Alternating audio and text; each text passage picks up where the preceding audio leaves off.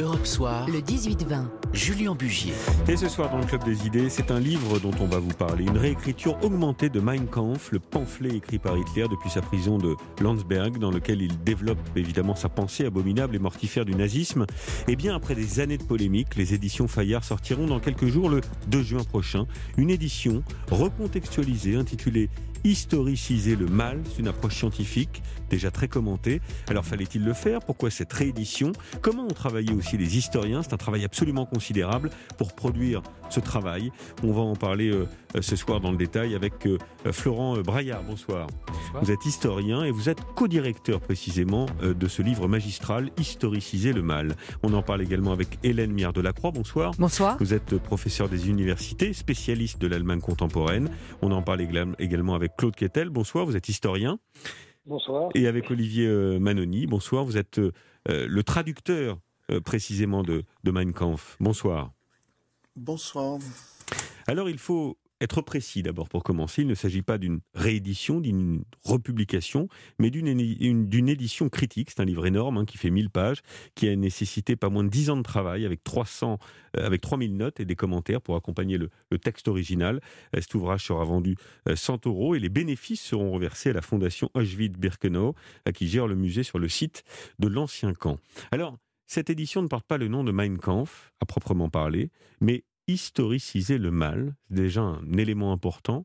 Euh, pourquoi ce choix de titre, Florent Braillard?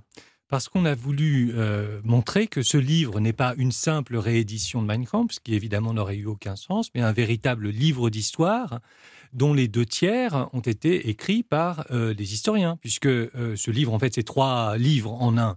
Il y a d'une part la nouvelle traduction formidable élaborée par Olivier Manoni, on en parlera tout à l'heure sans doute. D'autre part, il y a euh, un, montant équivalent de, textes sous forme d'appareils critiques. Il y a 2800 notes. Et enfin, il y a un troisième massif, les introductions, une très longue introduction générale et une introduction sur, euh, pour chaque chapitre. Il y a 27 chapitres, 27 introductions. Alors, sur la couverture, il n'y a pas le nom euh, d'Hitler. Il n'y a pas de photo d'Hitler. Il y a ceux des deux universitaires spécialistes de l'histoire du nazisme qui ont travaillé dont vous-même, euh, sur, le, sur, le, sur le livre. Il n'y a pas de marketing, pas la couverture est blanche, c'est sobre. Euh, c'est volontaire tout ça, c'est de, ne pas montrer en somme que c'est un, une réédition de, de, Mein Kampf, mais un, un travail d'histoire, d'analyse scientifique? Absolument, c'est l'intention. Alors vous m'accorderez que quand on dit Mein Kampf en France, tout le monde associe tout de suite à Hitler. Donc euh, il n'y a pas, a pas d'ambiguïté sur euh, le contenu de l'ouvrage. Si on avait décidé, par exemple, de traduire le, titre et qu'on avait mis en sous-titre une édition critique de Mon combat, là, euh, il y aurait eu tromperie sur la marchandise. Ça n'est évidemment pas le cas avec, avec Mein Kampf. Mais effectivement, l'idée, c'est de, proposer une édition scientifique. Et comme vous le savez, les éditions scientifiques ne sont pas normalement destinées à un large public hmm. et donc ne font pas appel à tous les outils du marketing on a une démarche anti-commerciale. Pourquoi? Parce qu'il est nécessaire que ce livre existe. Et si on pouvait euh, euh, éviter les diverses polémiques qui ont émaillé les, dernières années, ce serait formidable. Alors, je vous propose d'écouter euh, à ce propos Sophie de Closet, qui est directrice des éditions de Fayard. C'était en décembre 2015, il y a déjà un certain nombre d'années, et qui nous parle de la volonté de la maison d'édition de publier cet ouvrage. C'était dans le, le Club de la presse d'Europe 1. Le projet qu'Olivier Nora avait initié il y a cinq ans qui est de publier une édition critique de Mein Kampf. Ça veut dire euh, déminer de l'intérieur euh, les sources du livre, le contexte dans lequel il s'écrit, les effets qu'il a produits, la manière dont Hitler subvertit euh, le langage pour mener à bien son propos politique et son délire antisémite notamment. Et donc publier un livre qui était à la fois un livre d'histoire et un livre d'Hitler. Comment jugez-vous ce travail, Hélène Mire de la Croix ah, moi, je trouve que c'est formidable. Alors, pour on est quelques Français euh, historiens qui, lisons l'allemand et qui pouvons travailler avec le texte allemand, bien sûr, mais c'est un tel apport, je crois, pour euh, non seulement les historiens professionnels euh, en France, mais aussi pour les universitaires, pour les étudiants, pour aussi, je pense, moi, beaucoup aux, professeurs, non seulement les enseignants du supérieur, dans les niveaux de licence, mais aussi les professeurs du secondaire. pourquoi vous dites que c'est un document important pour l'histoire les historiens? Alors, il y a le document lui-même qui est Mein Kampf, qui Mais est... ce travail d'accompagnement. Et euh, le travail enrichi, d'accompagnement, il est absolument indispensable, je trouve, pour aider donc toutes ces personnes que, que j'évoque, parce que euh, le texte d'Hitler en lui-même comporte des idées Oui. qui ont euh, été beaucoup mieux rendues par la nouvelle traduction, ça on en parlera tout à l'heure, mais qui sont des idées qui sont difficilement accessibles. Hmm. Et même quelqu'un qui a fait des études d'histoire euh, peut avoir du mal avec tel ou tel concept ou à tout simplement décrypter le contexte exact, la citation, alors que donc tout cet appareil, ce qu'on appelle un appareil critique, beaucoup de- de- d'auditeurs pensent que euh, un appareil critique, c'est parce qu'on Mmh, veut mmh. critiquer. C'est pas Ouais. ça. Un appareil critique, c'est un appareil scientifique, comme l'a dit euh, euh, très justement Florent Braillard, de décryptage, de, de sous-titrage, si on veut d'une certaine façon, de remise en perspective, euh, de replacer des citations, de replacer des Oui. contextes, qui aident vraiment à comprendre le texte et à donc le- se l'approprier. On va revenir sur la genèse aussi de Maïkan, enfin pour nos auditeurs et nos auditrices, euh, raconter ce que contient le texte, comment il a été traduit, comment les historiens euh, ont travaillé euh, à ce que vous avez fait, Florian Braillard. Moi j'ai une question toute simple d'abord, avant de marquer une première pause. Est-ce que c'est nécessaire de republier un texte comme celui-ci euh, au regard de ce qu'il a produit dans l'histoire, qui n'est pas d'ailleurs un très bon texte hein, sur un plan littéraire, euh, et qui sort d'une pensée euh, assez mortifère de la part d'Adolf Hitler. Pourquoi c'était nécessaire? L'équipe d'historiens et de germanistes que j'ai euh, dirigée a considéré qu'il était indispensable de proposer une édition critique de Mein Kampf. Pourquoi? Parce que Mein Kampf est partout. Mein Kampf existe. Euh, une édition, une mauvaise édition de 1934 est toujours en circulation et vendue euh, légalement. Et d'autre part, en un clic, on le trouve sur Internet. Donc la source existe dans une mauvaise, Oui. euh, dans une mauvaise version. Il était indispensable pour les historiens euh, et pour le public qu'évoquait Hélène Miard de la Croix, d'avoir enfin une édition euh, euh, critique avec tout un apport historique et scientifique de qualité pour appréhender ce texte. Bien, bonne réponse. réponse euh, dans quelques secondes de nos autres invités, 19h26. Restez avec nous, à tout de suite. 19h30, on continue le Club des idées. On parle de ce livre monument, euh, la réécriture augmentée de, de Mike Kampf, qui euh, sort le 2 juin prochain aux éditions euh, Fayard. On est toujours avec nos invités, notamment l'historien Claude Cotel. Euh, je voulais avec vous qu'on revienne peut-être euh, sur la genèse euh, de Mike Kampf, pour que chacun comprenne bien l'enjeu. Euh, il faut restituer euh, ce qu'il y a aussi dans Mein Kampf. Adolf Hitler a commencé son écriture en 1924. Il est alors dans la prison de Landsberg, à l'ouest de Munich. Il est enfermé pour la tentative de putsch euh, de novembre 1923. C'est une tentative de prise de pouvoir par la force en Bavière. Hitler a d'ailleurs quitté l'école très jeune, à l'âge de, de 15 ans. Donc c'est une écriture, c'est ce qu'on évoquait un peu tout à l'heure, c'est une écriture euh, assez chaotique. Alors, oui, mais vous me demandez de, de refaire euh, toute l'histoire. pas totalement. Alors, je, précise au passage ce que vous n'avez pas fait, c'est que je suis donc euh, l'auteur de Tout sur Mein Kampf, euh, qui euh, aujourd'hui à Tempus est à 8 euros, un petit peu moins cher que les 100 euros de, de, Fayard. Mais je me réjouis, je me réjouis de cette publication dans cette direction scientifique en me demandant qui, euh, indépendamment de- quelques professionnels, vont et pour quelles raisons vont acheter de nouveaux Mein. Pour vous répondre enfin, oui, c'est un discours interminable, fastidieux, monologue.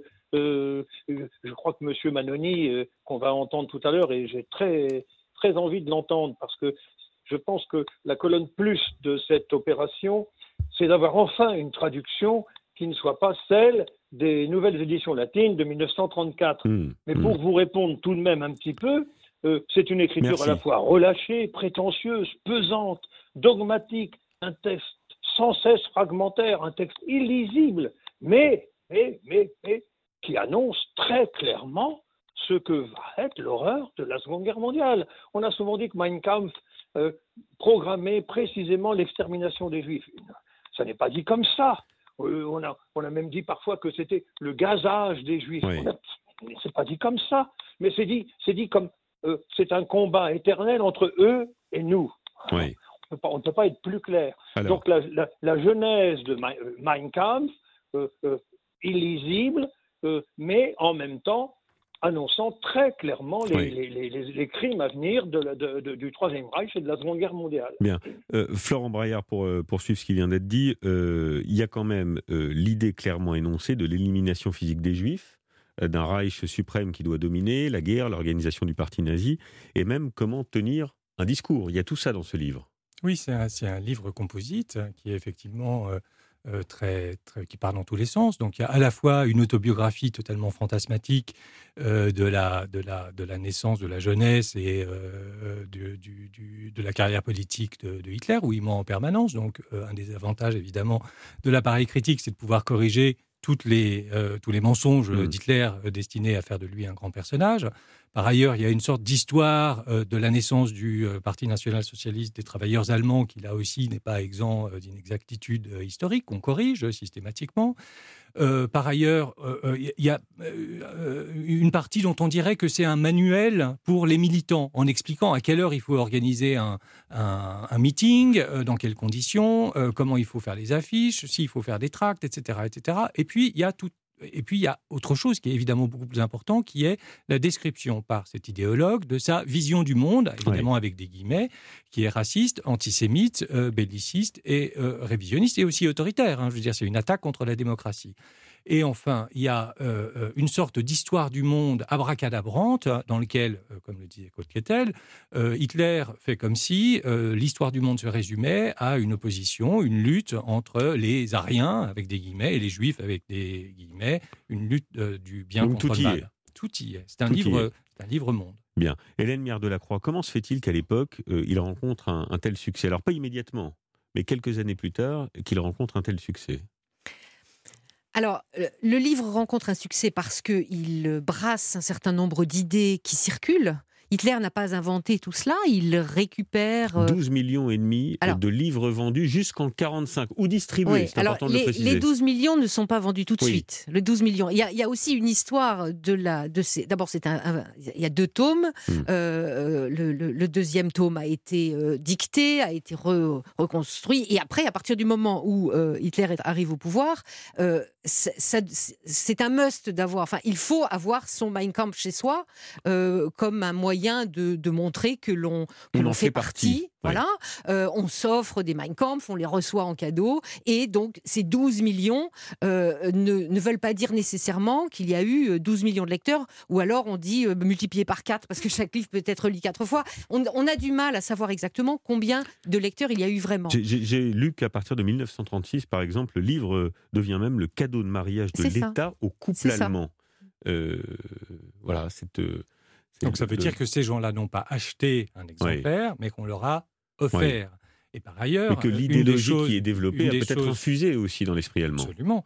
Et par ailleurs, une des choses vraiment importantes, c'est qu'une très grande partie de ces 12 millions, en fait, euh, ont été tirés durant la guerre. Et donc ça, c'était offert aux soldats au moment de les envoyer, euh, bah, par exemple, sur le front de l'Est. Donc euh, Mein Kampf est aussi un outil de propagande.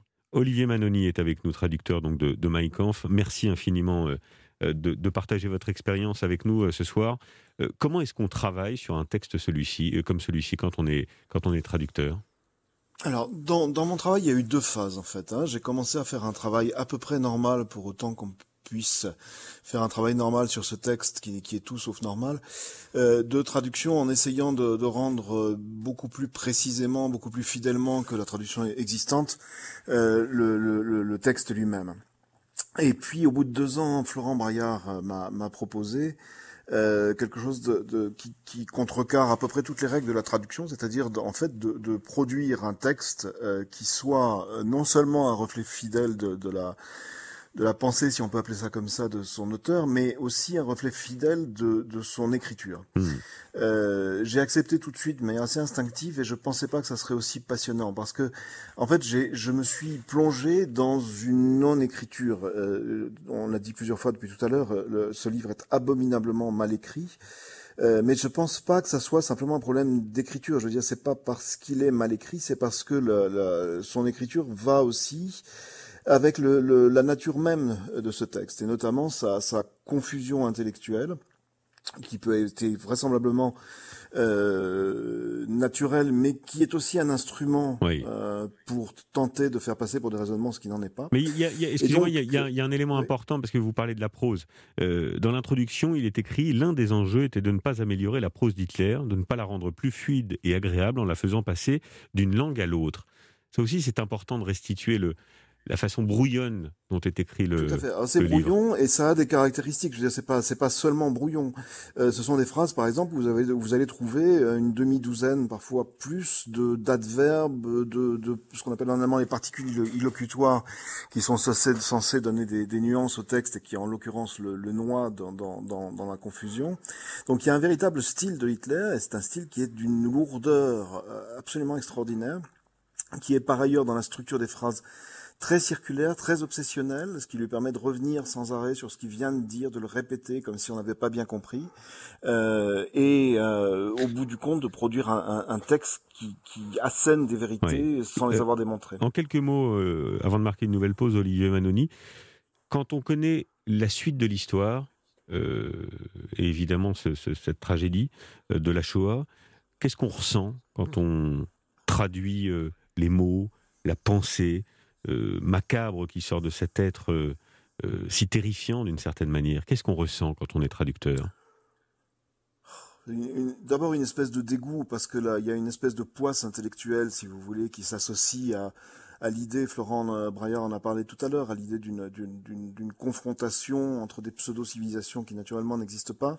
Et, et donc c'est une, on, est surtout, on a surtout l'impression d'avancer dans une dans une pensée euh, marécageuse. Voilà, mmh. l'impression de, de et, et, et, tout en ayant la connaissance du fait que cette pensée marécageuse, entre autres éléments euh, dans, dans l'histoire du nazisme et dans son organisation, ont produit euh, vraisemblablement les pires crimes de l'histoire de l'humanité. Donc euh, c'est à la fois un sentiment pénible, un travail qui est, qui est pénible, et d'autre part, en le faisant, on a quand même aussi l'impression euh, d'expliquer un peu mieux comment ces pensées euh, confuses, mal écrites d'un côté, brutales et violentes de l'autre, peuvent arriver à conquérir un peuple qui par ailleurs était un modèle de, de, de civilisation euh, et de culture. Bien, vous restez avec nous évidemment Olivier Manoni, on marque une nouvelle pause, on se retrouve dans un instant, à tout de suite. La suite du Club des Idées, 19h41 et jusqu'à 20h, on parle donc de cette réécriture augmentée de, Mein Kampf, historiciser le mal, qui sortira euh, le 2 juin prochain, la semaine prochaine aux éditions Fayard. On en parle avec nos invités. je voudrais vous, vous faire partager euh, euh, un, un, propos, notamment de la communauté juive allemande, en avril 2012, lorsqu'est annoncé le, projet, que trois ans plus tard sera publiée cette version commentée, augmentée de, de Mein Kampf. C'est un extrait d'un papier d'Hélène Kohl, notre correspondante d'Europe 1 à Berlin. Ce que nous faisons au fond, c'est un démontage total. Par exemple, nous avons travaillé avec un généticien et l'on apprend que les thèses raciales de Hitler étaient déjà totalement dépassées à l'époque. Cela montre combien sa pensée et sa vision du monde étaient creuses. Oui, parce que précisons, euh, Florent Braillard, vous êtes historien, co-directeur d'Historiciser le mal, précisons que c'est une collaboration euh, franco-allemande. Absolument. Euh, nous avons adapté euh, l'appareil critique formidable qui a été réalisé par le collègue de l'Institut für Zeitgeschichte à Munich, c'est-à-dire le Grand Institut d'Histoire contemporaine, publié en 2016, qui avait en deux volumes de 1000 pages, qui avait attiré à, ce moment-là l'attention euh, mondiale. Et donc, nous avons par convention obtenu la possibilité de, de, de faire un transfert de connaissances oui. d'un côté à l'autre du Rhin pour que le public français puisse lire une version allégée euh, de cette, euh, mais suffisamment dense, puisqu'il reste 2800 notes, de cet appareil critique. Je voulais juste euh, signaler un élément, qui est que, certes, il y a eu l'édition allemande en 2016, mais il y a eu aussi une édition polonaise, une édition italienne, une édition néerlandaise. À présent, c'est l'édition française. Je ne doute pas qu'il y ait bientôt une édition anglaise. Et il en sera ainsi dans toutes les grandes langues. Pourquoi? Parce que dans tous les pays, il y a la nécessité d'avoir une édition critique de qualité de ce texte Alors, si cette édition euh, euh, critique, justement, sort aujourd'hui en France et en 2016 en Allemagne, euh, ça vient répondre à un événement aussi. Je pense que c'est important de le rappeler. Mmh. En 2015, Mein Kampf tombait dans le domaine public 70 ans et un jour mmh. après donc la, la, mort euh, de son auteur. Ça veut dire que c'est l'extinction euh, des droits de, de, propriété intellectuelle qui était alors détenus par le, le Land de, de Bavière. À ce moment-là, le retour de Mein Kampf était inévitable. Il fallait donc préparer ce, cette édition augmentée, cette publication si particulière, Hélène Mire de la Croix oui, c'est cela. C'est-à-dire que euh, Hitler est, mort le, le, 30 avril 45, et donc c'était le 31 décembre 45. Jusqu'au 31 décembre 45, les droits euh, étaient euh, dans la propriété de l'État de Bavière qui interdisait la reproduction. Autant euh, Mein Kampf pouvait encore circuler, être trouvé en France mmh, dans une mmh. version française, en Allemagne, il était interdit de rééditer. Parce qu'en France, il n'est pas interdit? Non. En France, il n'est pas interdit. Il n'est pas interdit. Non. On, peut se le procurer, on peut l'acheter, on peut le. 70 000 exemplaires de l'édition de 1934 ont été vendus entre 2003 et 2020. Voilà, donc c'est cette, réponse en disant on, fait, on, republie Mein Kampf. Euh, non, bah, Mein Kampf est là, il existe. Donc pour répondre à votre question, euh, comme en fait c'était les Américains avaient donc c'était saisi des droits euh, qui étaient chez l'éditeur d'Hitler euh, et les ont transférés à l'État de Bavière, qui lui donc a conservé ses droits pendant 70 ans, donc jusqu'au 31 décembre 1945. À partir du 1er janvier 2016, d'un seul coup, là, des éditeurs allemands auraient pu se saisir de l'occasion pour faire une bonne affaire et publier euh, Mein Kampf. Alors, en Allemagne, il y en avait quand même quelques-uns qui circulaient, puisqu'on pouvait les trouver chez euh, ce qu'on appelle les antiquariats, c'est-à-dire euh, les bouquinistes, ou alors dans les maisons, il en restait quelques-uns, mais il n'y avait pas d'édition allemande nouvelle. Et c'est pour ça que le projet de l'Institut für Zeitgeschichte à Munich avait pensé cinq ans avant, anticiper ce problème, en disant, puisque de toute façon ce texte va tomber dans le domaine public, autant mettre à la disposition du public intéressé une édition euh, satisfaisante euh, et avec ce rempart, cette rambarde qui est autour et qui empêche d'être pris dans, euh, dans la fascination morbide qu'il pourrait proposer pour certains. Alors, je me souviens, euh, pour rebondir sur ce que vous dites, euh, Florent Braillard, que c'est vrai que même en France, ça avait fait polémique. Ça continue d'ailleurs toujours de, faire polémique. On aime bien les polémiques d'ailleurs euh, chez nous en France. Certains disent, en rééditant, alors là, encore une fois, mmh. c'est un travail de critique, mmh. augmenter, informer, historiser le mal, c'est son nom. d'ailleurs, toute la, la, critique est aussi dans le nom, on l'entend ainsi. mais certains disent, en rééditant, on va en reparler, donc on va pousser certains à l'acheter, puis on va relancer l'intérêt pour ce pour ce livre. Est-ce qu'on peut répondre à ça?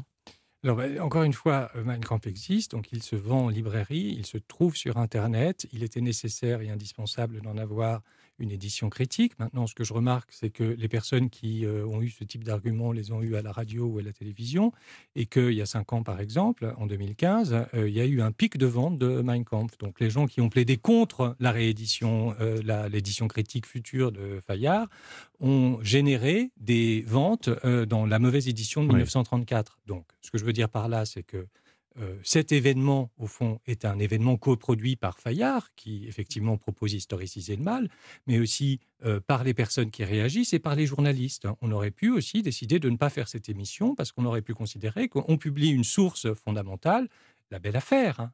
Hmm. Donc, on a là une, une, gestion collective de ce qu'il convient de faire. Donc, mon opinion, c'est que moins on en fait, et mieux ça vaut, parce que on publie une source euh, historique de première importance et surtout, il faut se projeter demain. Demain, qu'est-ce qui se passe? Elle sera dans les bibliothèques. Il y aura vraisemblablement à terme une édition online.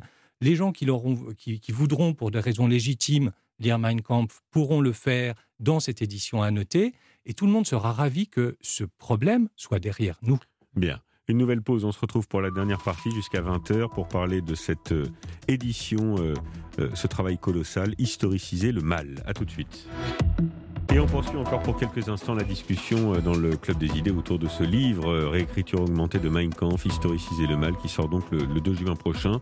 C'est une édition remarquable aux éditions euh, Fayard. On est toujours en ligne avec Olivier Manoni, traducteur de, de Mein Kampf. Vous avez écouté évidemment ce qui, ce qui a été dit.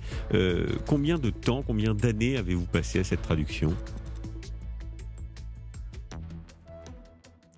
Olivier Manoni. Ah, il est parti, me dit-on. Bon, on va essayer de le recontacter euh, tout à l'heure. Euh, Florent Braillard, vous pouvez peut-être répondre. Vous êtes euh, historien, co-directeur d'Historiciser le mal. Alors, je crois que Olivier Manoni a, passé beaucoup, beaucoup d'années à travailler sur, sur cette traduction, puisque d'une part, il a fait une première version seul. Et je crois que c'était difficile pour lui. Et puis l'équipe scientifique est arrivée et on a demandé à pouvoir travailler ensemble sur la version ultime donc euh, détricoter, délitérariser, euh, euh, qui, qui, est maintenant proposé au public pour ma part. Et, avec mon équipe, on a travaillé cinq ans pour parvenir à ce livre donc, qui fait 1000 pages. Alors, on va lui poser la question. On a retrouvé la ligne avec Olivier Manoni. merci, Olivier Manoni. combien de temps, je vous posais la question, combien d'années avez-vous passé à cette traduction si particulière? Écoutez, moi j'ai commencé en 2012, donc euh, disons que le, travail s'est terminé en 2020, ça fait à peu près 8 ans de, 8 ans de travail, euh, pas à plein temps naturellement, hmm. mais assez intense dans les deux premières années, euh, dans les deux, trois premières années, disons. Oui, et, et, et, et encore une fois, comment vous avez travaillé? Vous faites un, une, une, première traduction, vous repassez dessus, j'imagine que, on en a parlé tout à l'heure pour ce livre en particulier, le travail est, est, particulier puisque l'approche est, différente, mais un travail, euh, oui, un travail normal de traduction, c'est euh, entre 3 et 4 euh, passages, si vous voulez, sur le texte. Ici, je n'ai pas fait le compte, mais je pense qu'à la fin, on devait bien en être à une quinzaine, hein, à, la, à, la, fin du travail. Donc c'est totalement, là encore, c'est totalement anormal, disproportionné par rapport à un travail normal de traduction, mais le texte l'exige. et quand on met le point final, au bout de toutes ces années, soulagement Qu'est-ce qu'on oui, ressent Oui, oui, c'est assurément un soulagement. Euh, je, dois dire que j'étais aussi extrêmement soulagé d'avoir l'équipe de scientifiques qui a travaillé avec moi parce que c'est un, un poids énorme à porter que j'aurais pas porté tout seul, ou alors avec une, une terreur euh, aussi bien technique de d'avoir laissé passer des choses euh, que, que, que morale, tout mmh, simplement. Mmh. Et euh, voilà, le, fait d'avoir l'équipe réunie par Florent Braillard était, pour moi, c'était un point final qui était aussi une, la certitude qu'on avait vraiment fait du bon travail. Alors évidemment, c'est toujours facile à, à, posteriori de réécrire l'histoire, mais euh, quand on lit ça comme vous l'avez fait vous, euh, avec cette attention-là, est-ce qu'on ne se dit pas quand même à la fin pourquoi les Allemands n'ont rien vu, pourquoi les Allemands n'ont rien fait, pourquoi les, pourquoi les Allemands ont adhéré? Alors je sais que c'est facile à dire après, mais est-ce que c'est aussi ce qu'on se dit quand on est traducteur? La réponse n'est pas forcément dans, dans Mein Kampf, elle est, dans plein d'éléments. Il y a eu beaucoup de livres d'historiens qui, qui, apportent des réponses multiples. Hein. Le régime nazi, c'est pas c'est pas Hitler, c'est mm. un, une, une, un kaléidoscope d'éléments de, qui, qui, convergent vers le pire.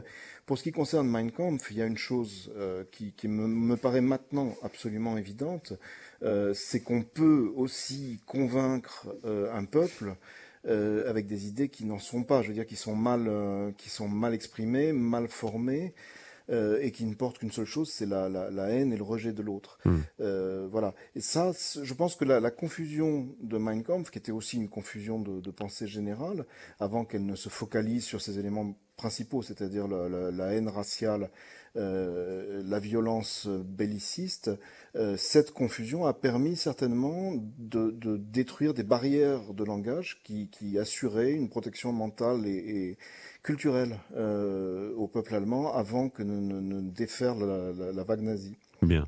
Merci euh, pour ces quelques mots, Olivier euh, Manoni. Florent Braillard. Euh, oui, je voulais juste ajouter un, élément à ce que vient de dire Olivier. Il y a, il y a malgré tout, donc Kampf, c'est un livre mal écrit, c'est bien, bien entendu, mais malgré tout, il y a aussi un message extraordinairement positif et renarcissisant pour le peuple allemand qui, à ce moment-là, comme on s'en souvient, était quand même dans une situation délicate après euh, euh, euh, la, la, défaite puis la période de l'immédiate après-guerre. Ce que dit Hitler aux Allemands, c'est vous êtes les meilleurs, vous êtes au sommet de la hiérarchie raciale, l'ensemble de la culture humaine est due à, à, à vous et à, aux personnes qui vous ont précédé, c'est-à-dire les Ariens, et nous allons euh, euh, naturellement conquérir le monde parce que c'est là notre place.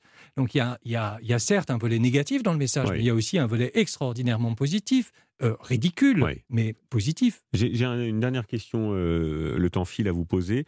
J'ai découvert avec les équipes d'Europe Soir que Otto Abetz, diplomate allemand, a monté en 1938 avec Jean Fayard, directeur petit-fils du fondateur de la maison d'édition Fayard, une opération visant à a, publié le livre tout en enlevant les propos anti-français. Alors, est-ce qu'il y a un lien avec le fait que Fayard publie aujourd'hui cette euh, étude critique? Euh, Ça, il faudrait poser la question à Fayard, mais je ne le crois pas pour une raison très simple c'est que euh, ni Sophie Closet ni Sophie Hogg, qui sont mes interlocuteurs et qui ont porté le projet, n'étaient évidemment là en 1938, mm. que le partenariat, le, le, le, partenariat évidemment de, de la, la, maison est très différente. Non, ce que je crois, c'est que Fayard a essayé avec cette opération de montrer qu'il était possible de s'engager de manière volontaire et forte pour une opération scientifique de, première qualité. Bien. Euh, c'est un hasard. En somme. Hélène Mière de la Croix. Oui, je crois peut-être un dernier mot. On a dit au début que ce livre est fait pour les historiens, ce livre est fait pour euh, euh, les professeurs euh, d'histoire. je pense qu'il est parfaitement légitime aussi à tout citoyen de s'intéresser à ce livre sans pour autant être considéré comme un nazi. Dire qu'on propage la pensée nazie, je crois que c'est une erreur absolue. Je pense qu'il faut prendre nos concitoyens pour des gens adultes. Et je trouve qu'avec cet appareil, donc qui aide vraiment à comprendre, tout un chacun qui a envie de comprendre comment fonctionne non seulement le nazisme, comment fonctionne cette pensée, mais comment fonctionne aussi ce que Olivier Manoni vient d'évoquer, c'est-à-dire une pensée confuse qui trouve une mmh. logique et, comment on peut la regarder être déconstruite par cet appareil critique, je trouve ça parfaitement intéressant, que l'on s'intéresse au nazisme, que l'on s'intéresse à la Shoah, ou que l'on s'intéresse tout simplement aux démagogues et à, la façon dont on arrive à fasciner des gens en disant n'importe quoi. Voilà, regarder l'histoire, mais ne pas l'effacer tout le débat qui résonne aussi, euh, qui est très d'actualité. Merci euh, à tous les deux, bravo pour ce travail absolument considérable. Euh, je le rappelle, ça sort donc le 2 juin prochain aux éditions Fayard, ça s'appelle Historiser. Je ne vais pas y arriver, c'est compliqué à dire. Hein. Historiciser le mal. Voilà, j'ai réussi une nouvelle fois. Merci à tous les deux.